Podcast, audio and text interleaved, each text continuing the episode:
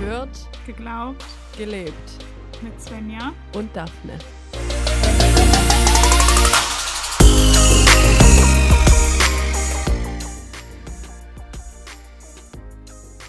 Hallo.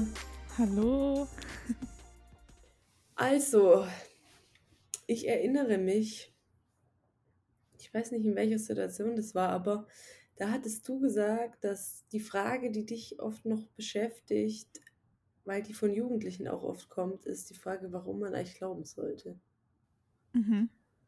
Und dass du da nicht so richtig eine Antwort drauf hast. Ja, halt so keine Universalantwort wie ähm, ja, Nutella mit oder ohne Butter. Da habe ich eine klare Meinung zu. Ich wollte gerade sagen, das ist, da gibt es auch keine Universalantwort. das stimmt. Ähm, Ja, also ich merke, ich glaube, in meinem FSJ ist es entstanden, dass ich mich diese Frage gestellt habe, weil da war ich in Hamburg-Poppenbüttel und da wohnen sehr viele reiche Familien auch. Und ähm, da waren die Jugendlichen halt auch so richtig desinteressiert, äh, desinteressiert an Kirche und waren so, ja, okay, welche Relevanz hat das eigentlich für mein Leben? Und da wurde ich auch oft diese Frage dann gestellt, so, ja, wieso sollte ich denn eigentlich glauben? Weil mir geht's doch gut, dann brauche ich Gott doch gar nicht.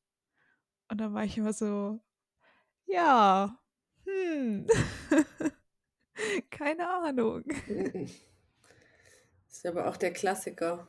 Ähm, Glaube ist was für Leute, die was brauchen, also Ja, schwach sind oder in Leitsituationen. Ich weiß es auch noch, in der Schule hatten wir im Religionsunterricht, da war einer, er ist auch lustig, weil die Mutter in Apostel ist tatsächlich und der hat immer mehr, ähm, also der war am Anfang, glaube ich, noch christlich erzogen und hat es auch noch so ein bisschen äh, angenommen für sich auf jeden Fall. Und hat, glaube ich, dann irgendwann Wissenschaft und Gott nicht mehr vereinbaren können. mhm. Und man hat immer gemerkt, jedes, also regelmäßig ging das quasi immer mehr so in die Richtung. Und am Ende war der echt auch unsensibel, fand ich. Und auch echt so, ja, Glauben nur was für schwache Leute und bla bla bla und so. Und hat die Leute dann aber auch so runtergeputzt, fand ich. In meiner Wahrnehmung zumindest. Krass. Und das, ja, keine Ahnung. Und zwar abgesehen davon, dass ich das nicht so sehe, fand ich das auch einfach, finde ich das auch einfach daneben. Mhm. Ja, voll. Ja, also bei, ich weiß dann noch, als ich dann ans Joanneum gegangen bin, war das nämlich, also der dritte Kurs, der dann da war, da hat einer eine Arbeit darüber geschrieben, sozusagen das Evangelium für die Reichen.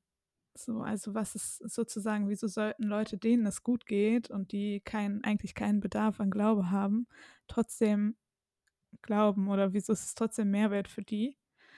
Und äh, das hat dann auch tatsächlich, irgendwie hat mich das Thema dann auch wieder so bewegt, dass ich dann immer mit dem Olli darüber geredet habe. Und Olli und ich haben darüber sehr viel diskutiert und so halt, irgendwie war das bei uns beiden so oben auf. Aber zu einer richtigen Lösung sind wir da auch nicht gekommen.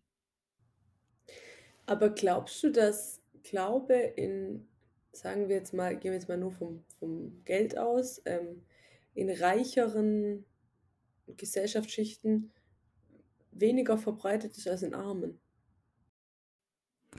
Oh, das weiß ich gar nicht. Also ich, ich, ähm, da, ja, das kann ich gar nicht richtig einschätzen. Ich glaube halt, also, es, ja, es war tatsächlich, also hatten wir auch mal Besuch von einem Typen bei uns am Jo, der total, also der war Milliardär. Und er hat auch von seinem Glauben mal erzählt und so. Und das war sehr, sehr einprägsam. So auch cool zu erleben. Ich glaube halt, vielleicht ist auch bei mir so sehr drin, so ja, also weil ich so vielen Leuten begegnet bin, die sozusagen einfach, denen es einfach gut ging und sich dann halt gefragt haben, okay, ja, wofür brauche ich denn den Glauben? Dass bei mir vielleicht eher die Hypothese drin ist, dass für Leute, denen es nicht so gut geht oder die vielleicht auch ärmer sind, ähm, die schneller einen Zugang dazu finden oder halt was auch vielleicht auch was suchen, wo sie Erfüllung drin finden oder wo sie Halt und Sicherheit haben. So, aber es ist ja schon auch sehr Defizit gedacht. Ne? Und das gefällt mir jetzt nicht zu 100 Prozent. Mhm. Welche, vielleicht mal so, welche Bestandteile hat für dich denn dein, also macht dein Glaube quasi aus? Was meinst du jetzt mit Bestandteilen? Ähm, ja, vielleicht Bestandteile auch ein blödes Wort, aber äh, eher so, was sind so die, genau, die einzelnen, also genau, zum einen vielleicht eben dieses Stabilität, also Mhm. worüber wir jetzt ja schon gesprochen haben. Ähm, aber der, zum anderen, also ich zum Beispiel kann sagen, so die Gemeinschaft oder so ist für mich auch auf jeden Fall ein großer Faktor. Ähm, die, würde ich sagen, auch noch viel mit meinem Glauben zu tun hat und auch Gründe sind, warum ähm, ich daran über die Jahre irgendwie auch festhalte. Mhm. Und was das genau, was es da für Sachen gibt, wo du sagst, dass die für dich irgendwie eine Teil deines Glaubenslebens oder so sind, die es für dich ausmachen vielleicht auch. Ja, also ich glaube auch ähm, Stabilität und Gemeinschaft.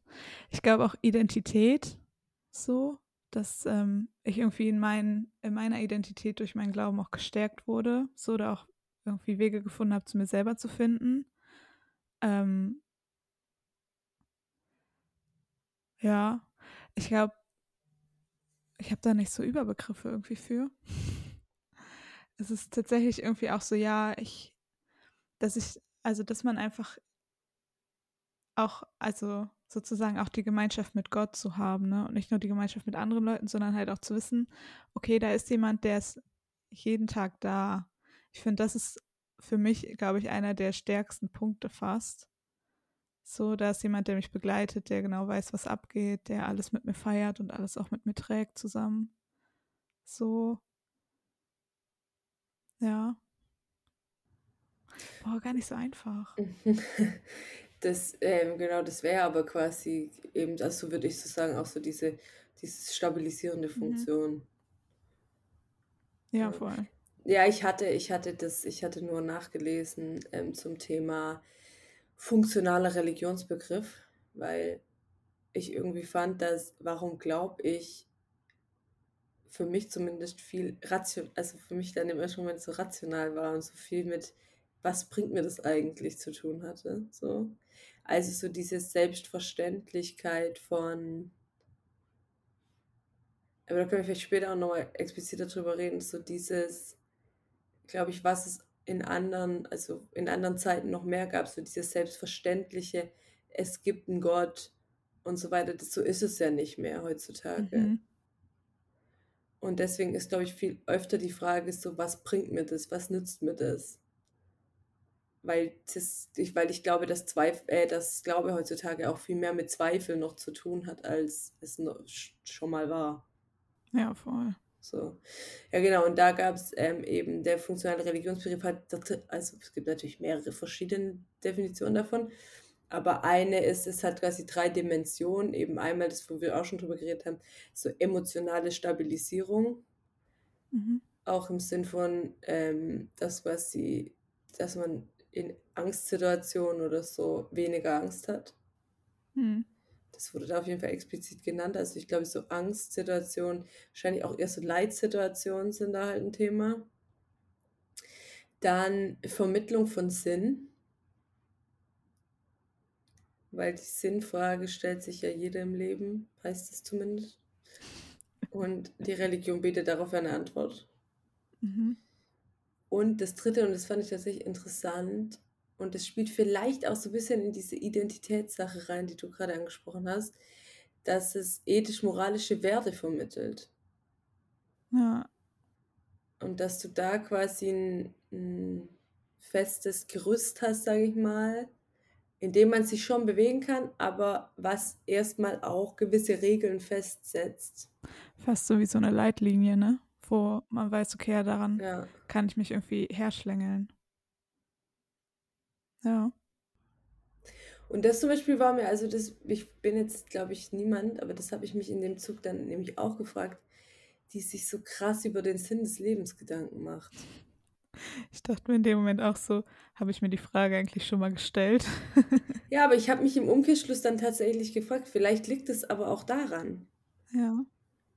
Also, dass ich eben gläubig bin und das auch schon relativ lange, dass ich mir in dem Sinne die Frage in dem Bezug gar nicht so extrem stellen muss, vielleicht.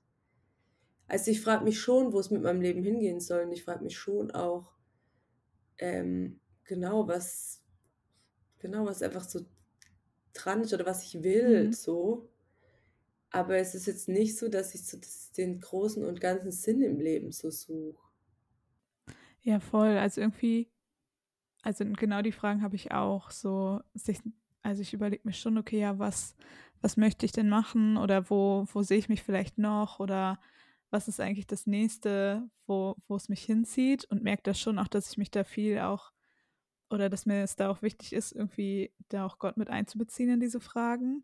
Und ich glaube, das ist vielleicht dann am Ende auch schon mein, mein Sinn des Lebens, wenn man das so sagen mag. Aber ähm, genau so richtig mich diese Frage gestellt habe ich auch nie. So, was ist eigentlich der Sinn? So, weil ich eher, ich, glaube, ich bin auch eher so ein Typ, der dann so sagt, okay, ja, ich, mein Sinn ist einfach jetzt hier zu leben und einfach zu sein und Dinge auszuprobieren und dann zu machen und dann mal gucken, wo man hintreibt und am Ende des Lebens werde ich schon sehen, was vielleicht das Ziel war oder auch nicht. Das finde ich so tragisch immer so, wenn man sich das so vorstellt. Bis man am Ende zurückblickt und sieht, oh nee, ich wollte noch so viel machen oder was? Nee, nee, nee, nee. Ich glaube, dazu neige ich aber auch nicht. Also ich glaube, die Sachen, die ich dann ausprobieren will, die, die probiere ich dann auch aus. Nee, ich meine eher, wenn man irgendwie, wenn man wirklich, und es gibt ja so Menschen, die wirklich denken, so das vor sich hinleben, jeden Tag zur Arbeit gehen und wieder nach Hause ist der Sinn des Lebens so. Wir hatten es auch in meinem Hauskreis, da bin ich richtig emotional ausgeflippt, wo ich noch gar nicht wusste, dass mich das so, dass ich, dass ich da so Gefühle gegenüber habe. Ähm, dass so Leute, die, also so, wenn ich jetzt ein Leben führen müsste, wo ich jeden Tag irgendwie, keine Ahnung, so einen Vertriebsjob hätte, jeden Tag zur Arbeit fahre, irgendwelche, weiß ich nicht was verkaufe und dann wieder nach Hause gehe. Und das mache ich dann mein Leben lang, bis ich in Rente gehe. Das wäre so, hä, also was, also was, also es würde mir ja gar keine Genugtuung verschaffen. Mhm. Ja, ja, glaube ich, für mich auch sehr unzufriedenstellend. Ich meine, ich habe es ja schon gemerkt, irgendwie im ersten Corona-Jahr. Ich weiß noch, das Jahr war dann vorbei, 2020, oder? Ja. Und ich saß da so im Januar dann 2021 rum und dachte mir so, okay, was habe ich in meinem letzten Jahr gemacht? Und ich war, also ich dachte so, okay, ja, mir wurde voll viel genommen, so voll viel die Möglichkeit irgendwie, sich irgendwo auszuprobieren oder so. Und wo ich dachte so, nee, das will ich nicht. Ich will nicht einfach nur äh, stumpf meinen Job machen und nichts darum herum. So, und da habe ich dann auch nochmal das einfach so gemerkt, so ja, ich möchte nicht nur arbeiten, sondern halt auch mein Leben leben. So. Ja, wobei ich immer finde, oder da haben wir auch damals drüber geredet in dem Instagram Live, wo wir waren, zu Besuch. Stimmt. Dass, dass genau, dass es so ein bisschen auch unsere Generation ist, zu sagen, man will einen Sinn darin sehen, was man arbeitet und was man macht. Mhm. Und das würde ich, genau, und das habe ich damals ja schon gesagt, das, das, das fühle ich total. Ähm, weil, genau, eben dieses stupide irgendwie vor sich hinarbeiten oder so, das sehe ich mich halt gar nicht. Ja. Da sehe ich dich auch nicht. das ist gut. Dann ist die Eigen- und Fremdwahrnehmung ja schon mal, schon mal abgeklärt. ja. Aber wenn du jetzt sagst, dass so dein, dein Glaube irgendwie auch was mit deiner Identität macht, mhm. hat es dann auch so mit quasi so ein bisschen Labels und Schubladen zu tun? Ja, also ich glaube, ich glaube, gerade in der Phase, wo ich zum Glauben gekommen bin, hatte ich halt ziemlich sozusagen damit zu kämpfen, dass ich von anderen ziemlich, glaube ich, abgestempelt wurde. So und irgendwie auch in so einer Schublade war. Und irgendwie meine Gemeinde und dann auch mein Glaube mir voll geholfen hat, da rauszukommen. So und ähm, zu sehen, okay, ja, ich bin, ich bin nicht nur das, was andere in mir sehen. So, ich glaube, die Leute hatten schon auch eine kleine Wahrheit damit, so. Ähm, aber das ist halt nicht alles. Und dadurch hatte ich nochmal den Raum, also die Gemeinde vor allem hat mir den Raum gegeben, mich nochmal ganz neu zu entfalten und neu zu finden. Und ich weiß noch, es ist ganz witzig, weil ähm, ich war früher ja auch super schüchtern.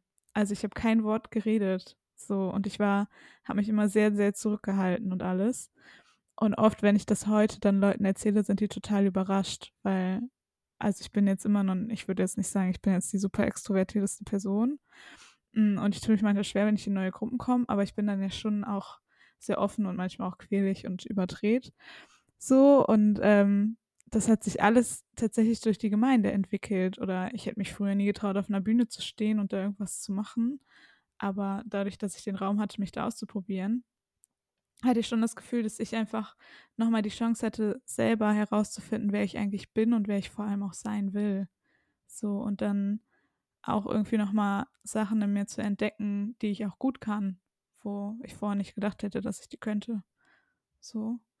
Und dann irgendwie so eine Festigung auch in mir selbst zu finden, dass egal was andere von mir denken, dass ich trotzdem dazu stehen kann, was ich selber über mich denke. So.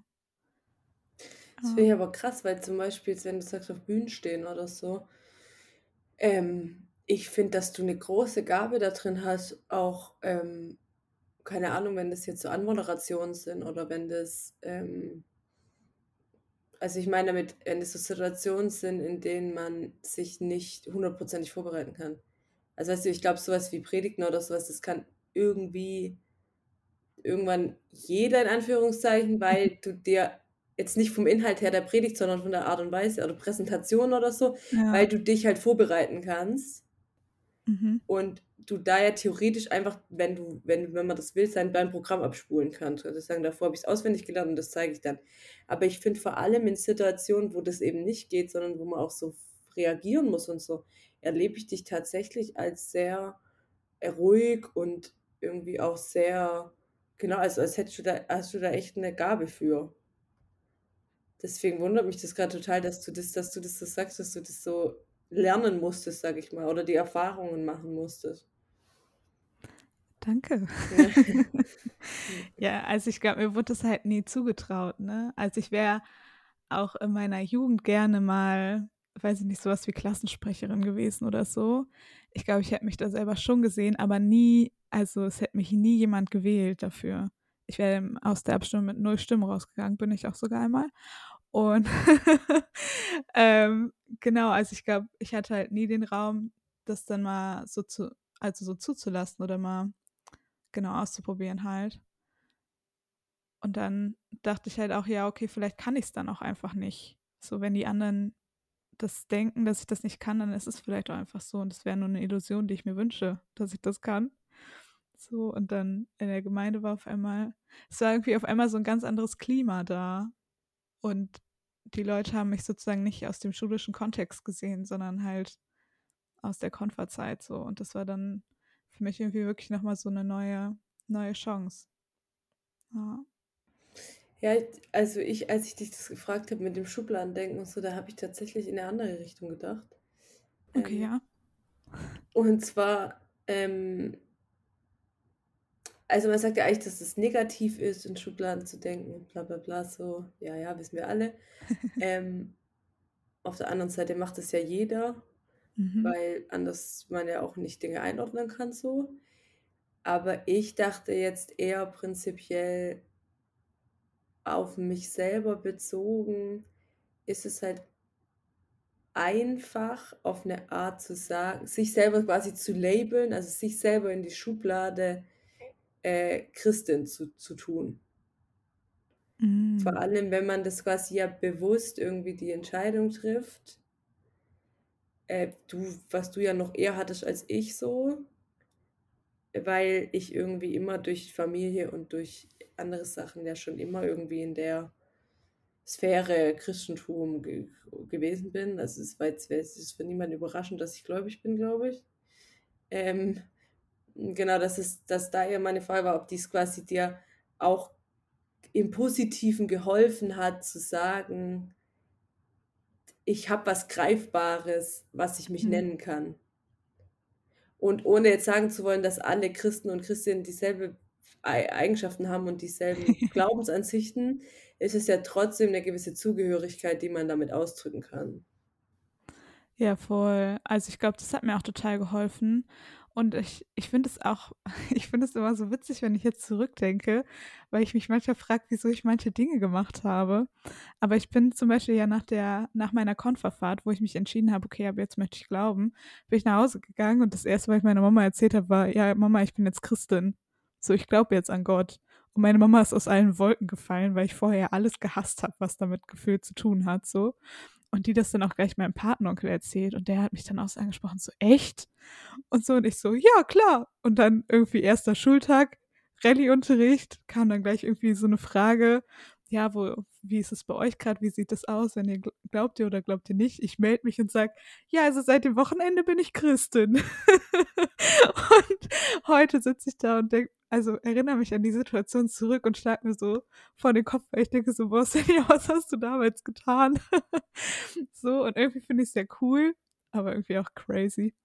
Ähm, also, ich glaube, mir hat es vor allem am Anfang richtig gut geholfen, weil ich also, ich musste erst mal auch diese Schublade irgendwie dann auch kennenlernen oder erst mal kennenlernen, was gehört eigentlich alles dazu. Aber es hat total gut getan, weil ich wusste, okay, da sind auch ganz viele andere, die das mit mir zusammen jetzt herausfinden. Und, ähm, ich glaube, ja, am Anfang vor allem war's richtig, richtig geil. Und dann mit der Zeit und vielleicht auch dann noch mal, ähm, in meiner Ausbildung am Johanneum habe ich dann irgendwie gemerkt: „Boah, mir fällt's also“ ähm, in also, da doch schon auch schon vorher, weil dann natürlich auch das so zusammenclasht, okay, was denken andere, was Christen sind und was denke ich, was Christsein ist, so. Und ich dann gemerkt habe, okay, ja, diese Schubladen sind unterschiedlich manchmal und manchmal sind sie auch ähnlich, aber dass dann Leute auf einmal wirklich gedacht haben, so: „Ja, wenn die jetzt von Nächstenliebe erzählt, dann muss die auch perfekt sein, die darf nie lästern. Wenn wir die erwischen, dass sie lästert, ist sie 'ne Heuchlerin oder so.“ Oder: „Ja, wieso trinkst du Alkohol? Du bist doch Christin.“ Und dann ich glaube, am schwersten fiel's mir auch in meiner Familie, weil ja meine Familie bis auf meine Schwester damit eigentlich wenig anfangen kann, die auch sehr viele Vorurteile, glaube ich, hegen. Und, ähm, ich dann manchmal das Gefühl hatte, ich bin so in 2 Welten unterwegs, so. Und, äh, switche immer so dazwischen und springe so, wenn ich zu Hause bin, in die eine und wenn ich dann am Johanneum bin, in die andere und so. Und das war dann schon immer, ähm, wo ich mich so 'n bisschen zerrissen gefühlt habe, wo ich mir dachte, ich hätte gern, ähm, eine Schublade, wo alles reinpasst. Ja. Ja, ich merke das also grade, dass ich manchmal finde, dass das irgendwie 'ne große, äh, Stärke auch ist so. Also, es ist grade ja doch sehr komprimiert. Ich meine, ich studiere was mit Religion, arbeite wo und in meiner Freizeit bin ich gefühlt nur in Apostel unterwegs. Ähm, dass ja genau, dass halt das dass dass ich hatte vor Kurzem auch so 'n Interview oder so was und dann haben die mich eben die ganzen Sachen gefragt. Und dann war ich auch so, dass ich irgendwie das Bedürfnis hatte, das das zu kommentieren. Mhm. Und ich weiß gar nicht mehr, was ich gesagt habe, aber ich weiß, dass ich was gesagt habe, um das so 'n bisschen zu relativieren quasi. Weil eben genau das meine Befürchtung irgendwie war, dass es eben so 'ne gewisse Schublade von christlichen Menschen gibt und in die komme ich dann direkt rein. Und bis ich aus der wieder raus bin, dauert es doch schon, glaube ich, seine Zeit, so Erfahrungen mit mir dann zu machen oder so. Mhm. Und die hat man in so 'ner Situation ja nicht. Ja, ist genauso, wenn man so gefragt wird: „Ja, was machst du so in deiner Freizeit?“ Ja, also ich mache gerne Musik, vor allem Worship. Ich gehe total gerne in die Kirche, in 'n Gottesdienst. Ich treffe mich mit meinen kirchlichen Freunden. So Ja so war das auch muss man ja nicht sagen. ne, aber es war dann so auch in meiner Jugend bestand mein ganzes Leben ja also, aus Schule und dann Gemeinde. Und meine Mama hat sich schon beschwert, dass ich so viel, äh, bei uns in der Gemeinde war und so. Und es war dann schon, wenn ich dann irgendwie was ausfüllen musste oder so, wo dann steht Hobbys, da ich so: „Ja, CVJM.“ War so das 1. Mal, was ich aufgeschrieben habe. Und dann war ich im nächsten Schritt auch so: „Okay, jetzt muss dir unbedingt noch was anderes einfallen, was du da hinschreiben willst.“ Damit das jetzt nicht so äh, klingt, als wäre dein ganzes Leben Glaube. So, ja. Aber ich weiß auch gar nicht, also, wieso ist das so, dass man das relativieren will?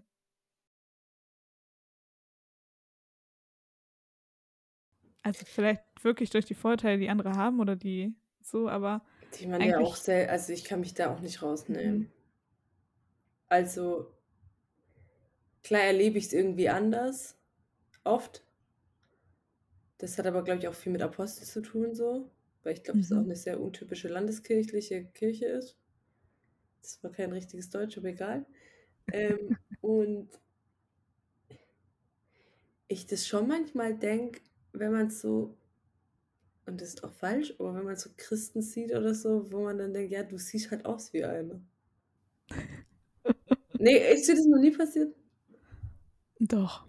So, wo man dachte: „Okay, du bist grade das Paradebeispiel dafür, wie Leute sich vorstellen, dass Christen sind.“ Ja. Und ich finde es auch jetzt gar nicht so, wie's vielleicht jetzt rüberkam, dass das so abwertend oder so ist so. Ähm, aber es gibt schon so Sachen, die mich auch stören tatsächlich so.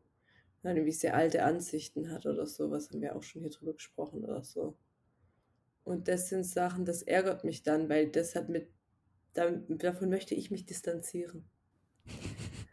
Und da möchte ich nicht, dass es dass es dass das, ähm, so ist ja genauso wie die Kirche jetzt unabhängig von einzelnen Menschen. Mhm. Ähm, da kann ich ja auch nicht mit allem mitgehen. Und dann vergessen manche Leute ja auch noch, dass es 'ne katholische und evangelische Kirche gibt. Ähm, und dann genau, glaube ich, habe ich schon irgendwie das Gefühl, dass so dass man das so direkt für die noch mal einordnen muss Ja. dass die nicht da auf falsche Gedanken kommen. Ja, voll, weil es halt dann wirklich also, man könnte sozusagen in der Schublade Christ befinden sich ganz viele Schubladen. Weil's ja super unterschiedlich ist, das, was du schon gesagt hast, ne? Nicht jeder glaubt gleich, nicht jeder macht Dinge gleich und so. Und so sind ja auch Gemeinden einfach unterschiedlich und die Menschen an sich ja. Und da finde ich schon also, bemerke ich das auch bei mir, wenn ich dann so gefragt werde: „Ja, wo arbeitest du?“ Und dann sage ich so: „Ja, ich arbeite in 'ner Landeskirche.“ Und dann sage ich ist mein nächster Satz meistens so: „Ja, und die ist aber die ist richtig modern.“ So, weil man oft, wenn man Kirche hört, eher so das Traditionelle im Kopf hat oder ich das erlebt, dass Leute so haben. Und dann versuche ich immer schon gleich zu sagen so: „Ja, aber das das ist cool, was ich mache.“ So, dass Leute auch das nicht sofort sich so denken so: „Okay, wieso arbeitet die jetzt in der Kirche?“ Sondern ich dann immer so: „Die ist cool, wirklich cool. Wir machen sogar Bandmusik und so.“ Ja, voll, aber ich fand's jetzt witzig, wir haben jetzt am Wochenende, als wir auf Teamhof-Schulung waren, ähm, hatten die ja so 'ne da hatten die's hatten sich die Teams so 'ne Aktion überlegt, wo man beim Abendessen quasi so, äh, Gesprächsthemen bekommen hat. Mhm. Und das war ich weiß nicht mehr, was genau das für 'n Dings war, wo hat, äh, Jesus dir schon mal oder hat Gott dir schon mal geholfen im Leben oder so? Das war auf jeden Fall 'ne heavy Frage. Ich konnte da nicht mal was drauf antworten. Also, das war irgendwie bisschen bisschen anspruchsvoll auf jeden Fall, mal unsere Frage.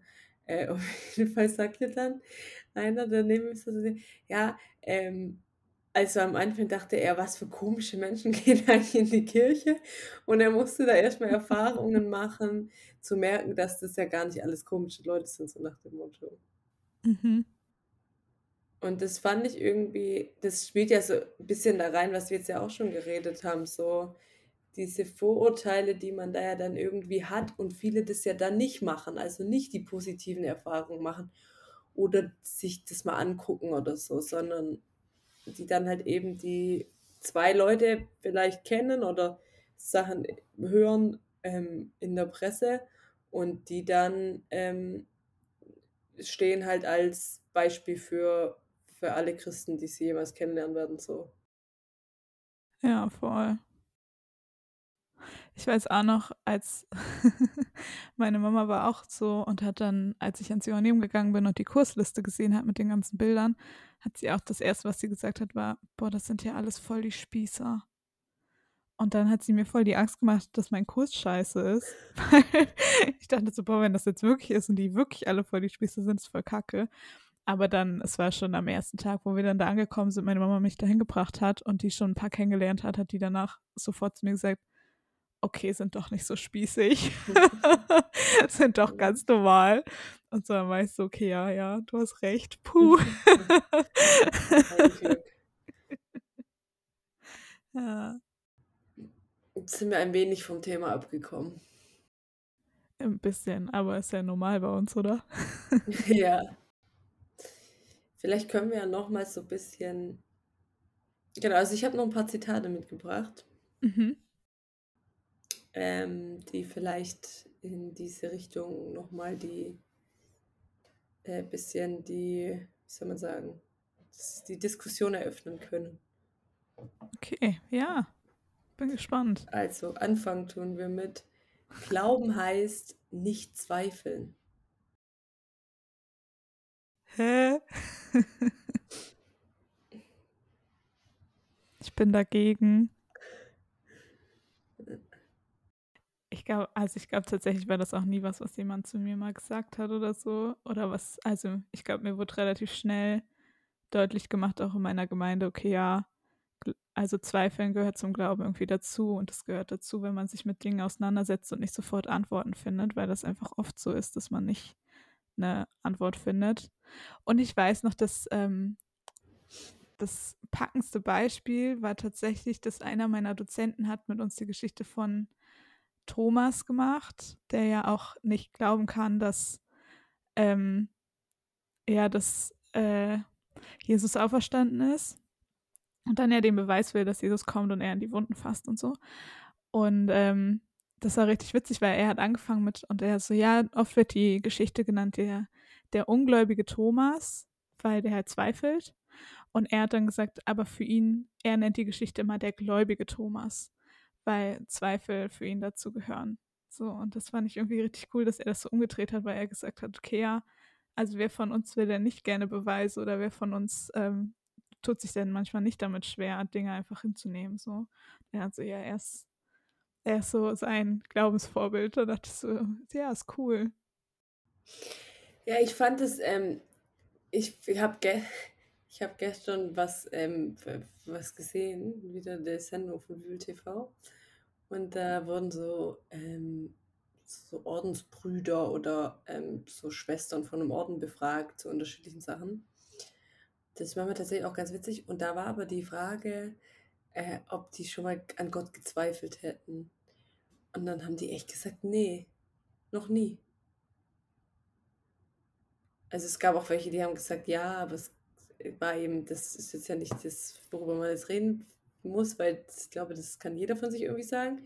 Aber die waren echt so, nee, nee, würden sie so nicht sagen. Und das fand ich schon krass dass die so eine innere tiefe Gewissheit haben, dass die nie den Gedanken umtreiben, so das Große und Ganze in Frage zu stellen. Mhm. Das finde ich auch krass. Also ich weiß, bei mir ist es schon, dass ich am Anfang vor allem so die ersten Jahre sehr oft vieles in Zweifel gestellt habe, weil sehr vieles auch keinen Sinn für mich gemacht hat.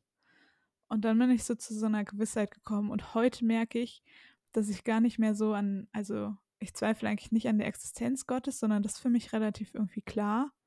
Ich zweifle eher daran, also an mir selber und an meinem Glauben. So, also es ist dann eher nicht, dass ich Gott in Frage stelle, sondern mich selber manchmal. So. Nee, das, ich, das habe ich, das, das kann ich nicht bestätigen. Ich, also ich habe, wenn dann, dass, genau, ich mich frage, ob es überhaupt einen Gott gibt oder nicht. Und ich kann auch mit vielen Sachen so, ähm, ich kann viele Sachen auch in der Bibel oder so dann so hinnehmen, ne? Also kann dann auch sagen, okay, oder kann dann nochmal, wenn das dann irgendwie so ein bisschen historisch einzuordnen oder so, dann fällt mir das auch nicht schwer, Sachen dann mhm. einfach hinzunehmen oder so. So mit Kleinigkeiten habe ich es gar nicht. Ich finde, wenn, dann sind es halt eher die großen Sachen. Aber ich habe mich äh, halt schon gefragt, wenn Leute daran zweifeln, also, weil 100% sicher sein kann man sich ja eh nie, hm. äh, ob das quasi ein Hinderungsgrund ist, warum Leute nicht glauben, so.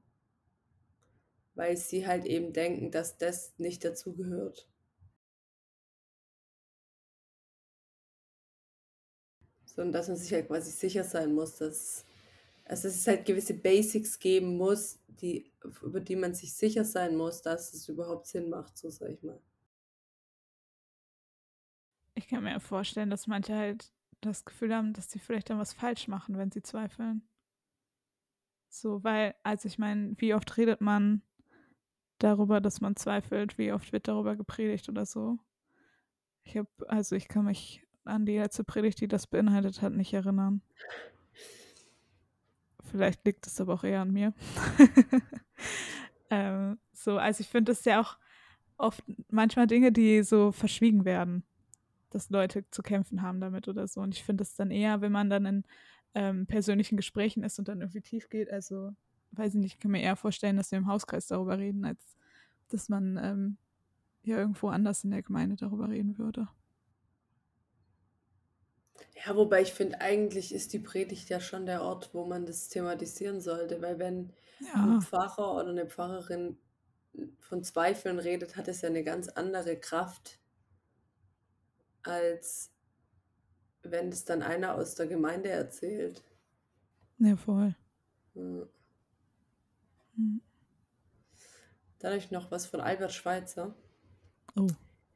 Wer glaubt, ein Christ zu sein, weil er, in, weil er die Kirche besucht, irrt sich. Man wird ja auch kein Auto, wenn man in eine Garage geht. ja, finde ich nicht schlecht. Ich fand es irgendwie witzig, die Vorstellung, dass man ein Auto wird, wenn man in eine Garage geht. Okay. Richtig witzig, so Transformer-mäßig. Ja, aber erst, ich habe eher gedacht, man wird so Herbie oder so, das Augen hat. Oh ja, das ist ja süß. Ja, das ist so ein Cars-Auto. Geil, ja. Und ein bisschen so redet. Trecker.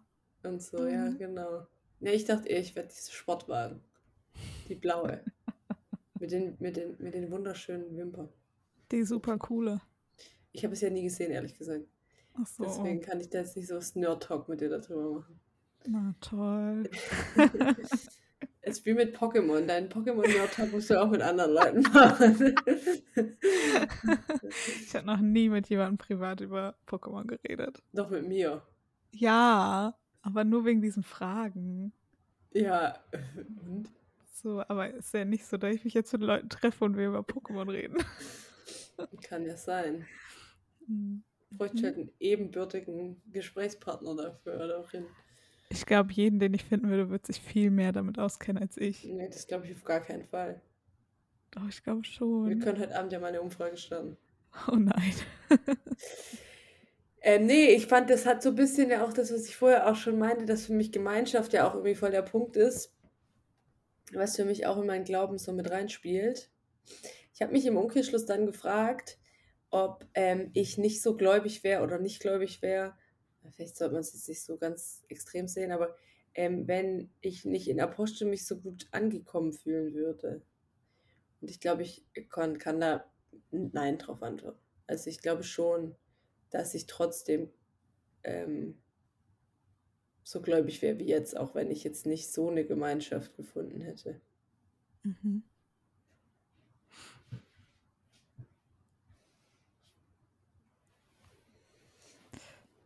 Ja.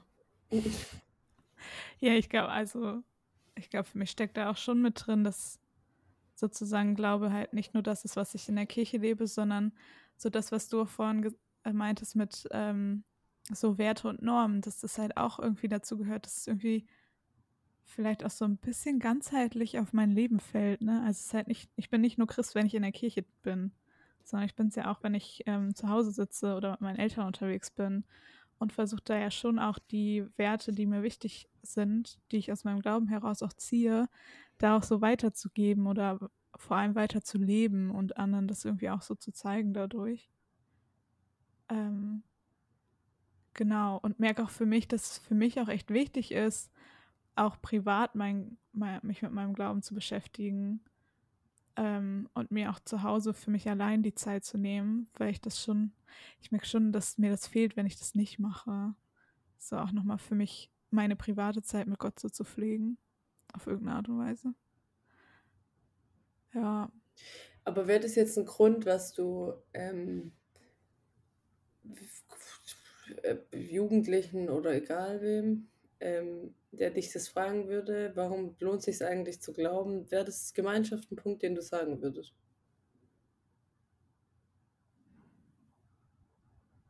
Ich glaube schon. Ich glaube auch, weil, weil ich die Gemeinschaft sozusagen in der Gemeinde oder sozusagen in meiner Jugendgruppe oder so irgendwie auch anders, irgendwie für mich manchmal eine andere Gemeinschaft hat als früher bei mir beim Reitverein. So. Die war auch cool, die Gemeinschaft. War wirklich cool. Aber es ist irgendwie anders als in der Gemeinde. So, und irgendwie ist irgendwie nochmal, also in der Gemeinde finde ich es cooler. ähm, und deshalb hat es schon auch einen hohen Stellenwert. So, ich liebe es ja auch mit anderen Menschen abzuhängen und mit denen irgendwie was zu machen, Aktionen zu machen und so und unterwegs zu sein. Deshalb auf jeden Fall. Ich glaube, es wäre jetzt nicht, ähm, ist vielleicht nicht der erste Grund, wieso ich sagen würde, dass ich Christ bin. Nee, aber ich glaube, und das ist nämlich auch, weil ich im ersten Moment war ich so, nee, das kann man ja nicht sagen. Und ich finde, umso länger man drüber nachdenkt, umso deutlicher wird ja irgendwie auch, es gibt ja nicht die eine Antwort, Ja. sondern es ist ja immer ein Zusammenspiel von unterschiedlichen Sachen. Mhm. Und dann finde ich das auch total legitim zu sagen, eins von diesen Sachen, die da zusammenspielen, ist eben die Gemeinschaft, die man miteinander verbringt. Und die im besten Fall halt eine, ähm, nochmal eine andere, nochmal eine andere Ebene quasi kriegt, dadurch, dass man eben eine christliche Gemeinschaft ist. So. Ja, voll. Und ich finde schon auch, also ich finde schon auch ermutigend zu wissen, okay, ja, ähm, ist jetzt nicht nur meine Schnapsidee, Christin zu sein, sondern ganz viele andere haben auch die Schnapsidee. So. Und dadurch wird es keine Schnapsidee mehr, sondern ist irgendwie auch echt was, was ja irgendwo auch eine Wahrheit haben muss, wenn so viele Leute das also auch irgendwie dabei sind. So, ich finde das ja auch was, was ermutigt, das, sich damit mal zu beschäftigen. So und sich damit mal auseinanderzusetzen. Ich finde es aber ganz interessant, dass du das sagst, weil ich, also ich kann das bestätigen auf jeden Fall. Wobei ich dann im nächsten Zug immer denke, es wird ja auch keine Wahrheit, nur weil es viele Leute glauben. Nee. Aber also, Also ich ich, kann, ja. Also ich denke mir nur so, also, ja, ich weiß nicht, was ich sagen wollte. Äh, nee, ich wollte sagen, also das ist schon, ich, also ich, genau wie du, glaube ich, sind auch so, sind dann bei, wenn man eben so Zweifel hat, auch so prinzipielle Zweifel, die sich halt irgendwie auch nicht so richtig ausräumen lassen, ist es auf jeden Fall natürlich immer ein Punkt, zu sagen, man kommt darüber mit anderen Leuten ins Gespräch und so, die dann ähm, in, im Zweifelsfall dich da durchtragen, weil die nicht an einem Punkt, an so einem Punkt sind im Moment und eben dasselbe glauben wie du. So. Ja. Aber ich denke mir manchmal auch, es gibt ja so viele komische Religionen auch. Okay, das ist jetzt ganz sehr despektierlich gewesen. Ne, Sagen wir es anders. Ähm, es gibt ja auch so, was weiß ich, Sekten oder sowas. Mhm. Und die glauben das ja auch alle. Und die haben ja auch Anhänger. Ja, das stimmt.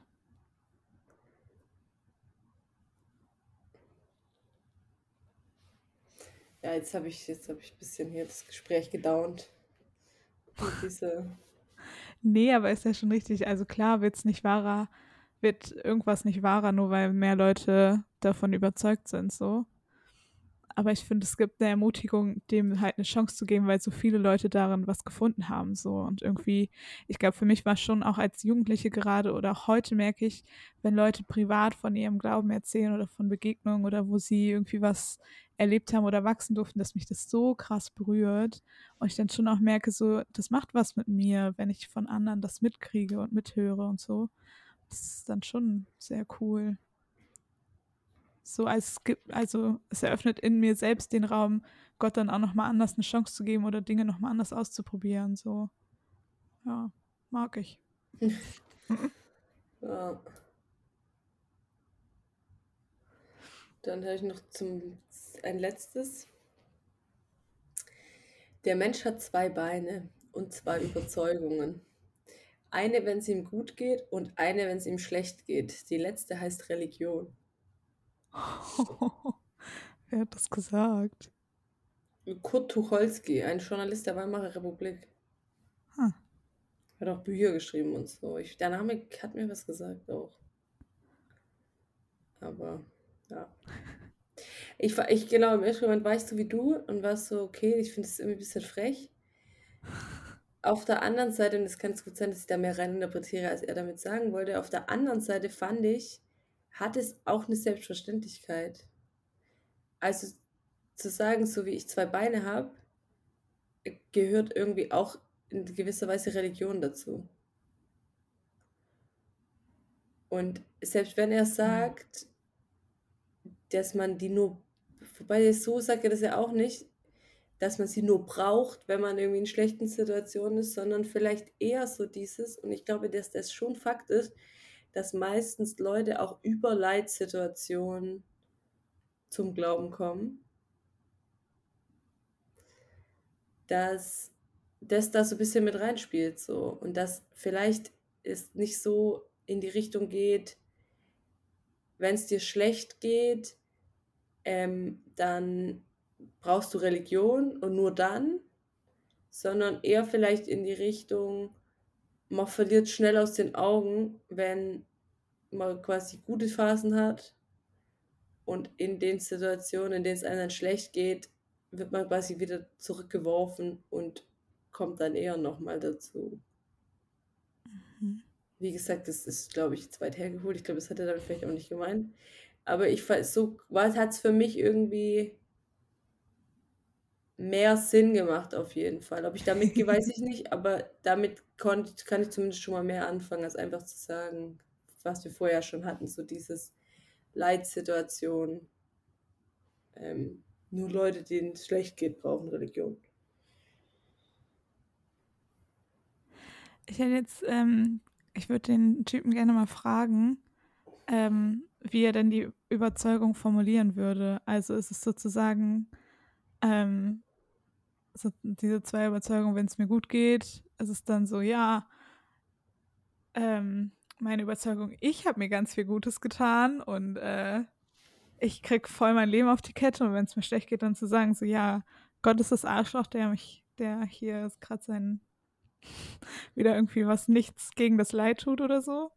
Oder ist es, ähm, wenn es mir schlecht geht, ähm, ja, ich glaube jetzt an Gott, weil das gibt mir Halt und wenn es mir gut geht, dann vergesse ich ihn.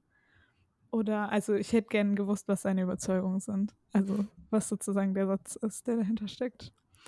So, weil, also natürlich ist auch was, was ich manchmal erlebe, ne? Also das, oder was ich auch manchmal merke, dass die Jugendliche da manchmal so ein Problem auch bei haben. Und ich glaube auch nicht nur Jugendliche, sondern auch ich selber auch. Ähm dass ähm, irgendwie im Leid mir mein, oder wenn es mir schlecht geht, ähm, mir Gott, glaube ich, viel präsenter ist oder ich mich mehr damit auseinandersetze oder vielleicht ähm, ja ihn auch anklage oder bei ihm Hilfe suche. Und wenn es mir mal gut geht und ich so voll High Life bin, ich es manchmal einfach auch vergesse. So, dass er noch da ist oder dass, ähm, genau, ich jetzt nicht dann immer hingehe und sage, hey, danke, dass es mir gerade so gut geht. ähm, ich finde, also es ist auch, ja, also so, oh, so schwarz-weiß ist ja auch am Ende nicht so. Und ist ja auch nicht jede Situation so, auch in meinem Leben. Aber das merke ich ja schon manchmal, dass man dann irgendwie vielleicht mit zwei verschiedenen Blicken auch auf Gott guckt, je nachdem, wie es einem geht gerade. Macht das Sinn? Ja, ich hätte ja. Also das war ja genau das, was ich auch so ein bisschen, ja. so ein bisschen meinte, dass wenn das die Interpretation der Sache wäre, dann könnte ich damit schon eher ähm, sehen, was er sagen wollte. Ja. Ja, aber ich will genau, also ich, genau, also ich will auch nicht sagen, dass es so schwarz-weiß ist, auch nicht. Ähm, ich merke zum Beispiel schon, wenn ich Situationen irgendwie auch habe in Apostel, wo ich jetzt merke, da, weiß ich nicht, bin ich über mich hinausgewachsen oder so, durfte ich Dinge lernen oder so. Oder genau, mich, mich irgendwie auch ausprobieren oder so. Dass ich da dann schon, auch wenn ich da einen Höhenflug habe, da dann schon auch dankbar bin und da auch quasi da es mir nicht so schwer fällt, Gott aus den Augen im Auge zu behalten, so rum. Mhm. Ähm, aber du, es gibt schon Situationen auch auf jeden Fall, wo das Ähm, genau, wo es einem halt einfach prinzipiell jetzt nicht so aus Gründen gut geht, sag ich mal. Also jetzt eben genau das, was ich beschrieben habe, irgendwie, dass man das erlebt hat oder was gemacht hat, so in Bezug auf ähm, genau jetzt sowas wie eben in Apostel, sondern irgendwie außerhalb und da ist es dann manchmal schon so. Ist ja auch immer die Frage, zum Beispiel, machen ja auch voll viele Leute, so, weiß ich nicht, Dank, Dankbarkeitstagebücher oder sowas. Da ist ja auch immer die Frage, das hat ja auch nicht zwangsläufig was mit Gott zu tun. Ja. So.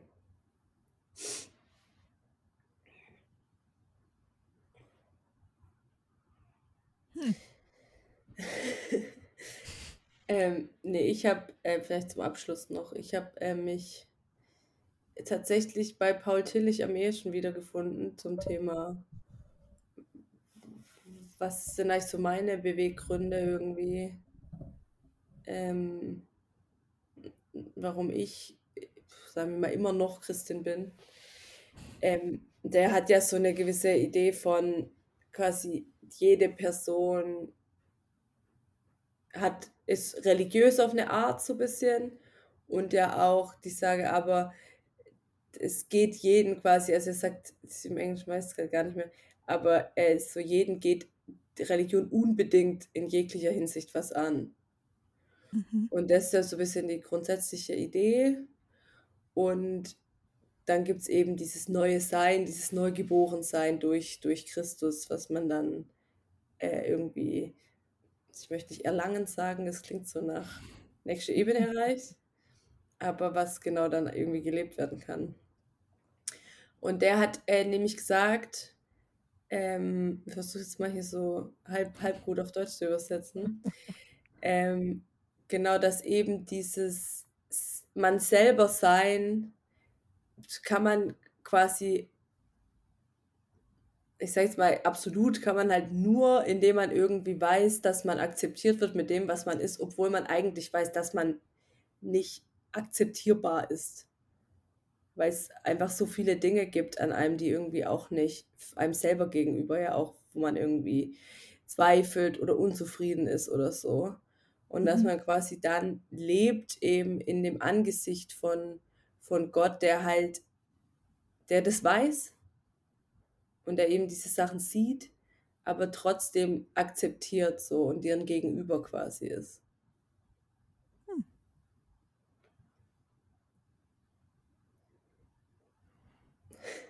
Das finde ich schön. Ich fand es nämlich auch und ich fand es total interessant, weil ähm, ich glaube, ich da ja auch Tochter meiner Zeit bin, wo es ja viel um Selbstdarstellung geht, wo es ja auch viel um eben Akzeptanz geht und man möchte ja irgendwie für alles ähm, auch akzeptiert werden und möchte irgendwie auch viel auch gefallen, sage ich mal so. Und fand es dann irgendwie so cool, dass das ja, gut, das ist jetzt nicht super alt, so, ne? Also Tillich hat ja auch, weiß nicht, wann er gestorben ist, aber es ist auch noch nicht so lang her. Ähm, trotzdem halt super passend im Moment so auf die, auf die momentane Zeit. Mhm. Ja, voll. Mhm. Und das finde ich schon, also das merke ich für mich schon, dass das schon ein großes Thema ist. Dass es, dass ich, dadurch, dass ich, glaube ich, auch manchmal, ist auch schon viel besser geworden, aber dass ich manchmal schon auch sehr mit mir selber ins Gericht gehe in manchen Situationen, dann merke, dass mir das total gut tut zu wissen, dass da halt noch jemand ist quasi. Und da kommt, da dreht sich jetzt, da schließt sich auch der Kreis zum Anfang, weil das letztendlich ja auch äh, eben emotionale Stabilisierung ist. Ja. So ein bisschen, dass ähm, Gott halt zu deinem Anwalt wird, ne? Auch wenn du der Ankläger bist. So ist irgendwie, fällt auch ein starkes Bild, ne? Sich das so bewusst zu machen. Ja, genau, und, und, und gar nicht so in, ähm, ich sag es mal so, Kriegsmetaphorik, auch wenn man das heutzutage jetzt schwer sagen kann, aber ich finde auch die Psalmen sind ja so voll damit. Mhm. Immer der Feind und ich muss den bekämpfen und so. Und ich finde, genau, und dass das oft ja irgendwie das Bild ist und ich finde, oder ich merke zumindest, oft bin ich ja die Person selber. Also es ist ja in den seltensten Fällen so, dass ich von anderen Leuten so extrem angeklagt werde für irgendwas oder dass da echt irgendjemand ist, der mir versucht, irgendwie alles schwer zu machen. Ja. Ja, voll. Also ich merke es auch bei mir selber, dass irgendwie die meiste, die, die sich, also die Person, die mich am meisten in Frage stellt oder am meisten Erwartungen auch an mich hat oder ähm, am härtesten Kritik übt, das bin eigentlich immer ich selbst. Und das ist manchmal auch vielleicht, dass bei mir auch oft die Angst höher ist, dass andere vielleicht äh, härter zu mir sind, aber das gar nicht am Ende so Realität ist, aber ich halt selber so hart zu mir bin. So.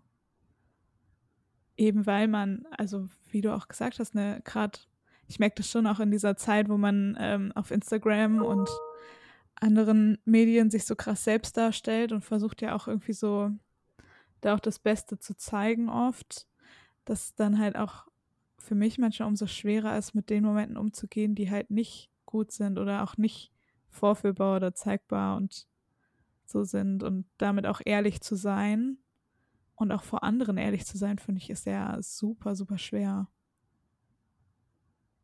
Mhm. Ja, genau. Ich finde vor allem so dieses, also mir fällt es mittlerweile nicht mehr schwer vor Freundinnen so. Also ich glaube, da, da habe ich das mittlerweile irgendwie ganz gut, Dinge dann auch zu benennen und so, weil genau ich irgendwie auch so ein bisschen abgelegt habe zu sagen, man muss immer alles wissen, bevor man mit anderen Leuten darüber redet, so. Mhm. Ähm, aber so in der Öffentlichkeit oder sowas, da tatsächlich gar nicht. Und ich fand das jetzt auch geil.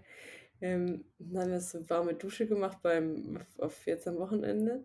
Dann haben dann Leute auch gesagt, ja, und ich wäre so eine, so eine ausgeglichene Person und ich würde so, so eine Ruhe ausstrahlen, einfach so wie als, als hätte ich mich so gefunden und ähm, deswegen ähm, genau deswegen müsste ich halt so nicht so, bin ich nicht so angreifbar oder nicht so würzig formuliert, aber schon so vom Ding her, dadurch, dass ich irgendwie weiß, was ich will ähm, und so müsste ich mich ja quasi, hätte ich ja dann quasi die Ruhe weg. Und ich, also ich konnte es nachvollziehen, was, was da gesagt wurde so. Mhm. Ich kann auch verstehen, dass die das denken, mhm. aber ich bin es ja gar nicht.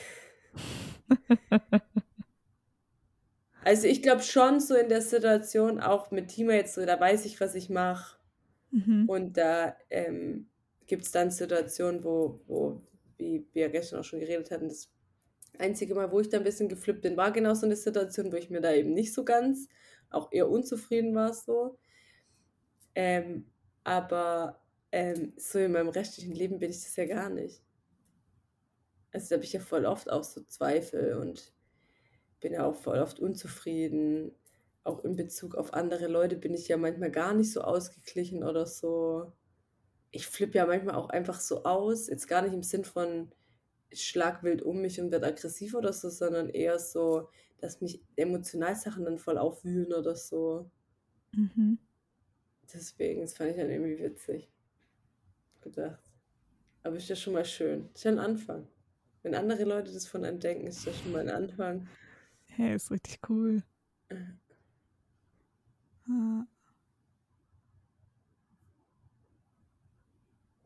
Und was würdest du jetzt KonformantInnen antworten? Oder Jugendlichen? Hat's geholfen? Ich würde sagen, find's selbst raus. ich würde sagen, wie okay, ciao. War ein Spaß. Ähm, Na, da ist ja Wahrheit dran, ne? Also. Ja, genau, ja. Ich glaube, das wäre auch meine Ermutigung am Ende, so, es einfach selber herauszufinden, weil ich glaube, am Ende gibt es halt nichts, was man daran verlieren kann. Weil wenn man einfach wieder darauf zurückkommt, okay, das glaube für mich nichts ist, dann ist es halt so, dann ist mein Leben halt genauso wie vorher. Und wenn du aber merkst, okay, ja, es hat doch eine Relevanz für mich, dann hast du eher was gewonnen, hoffentlich.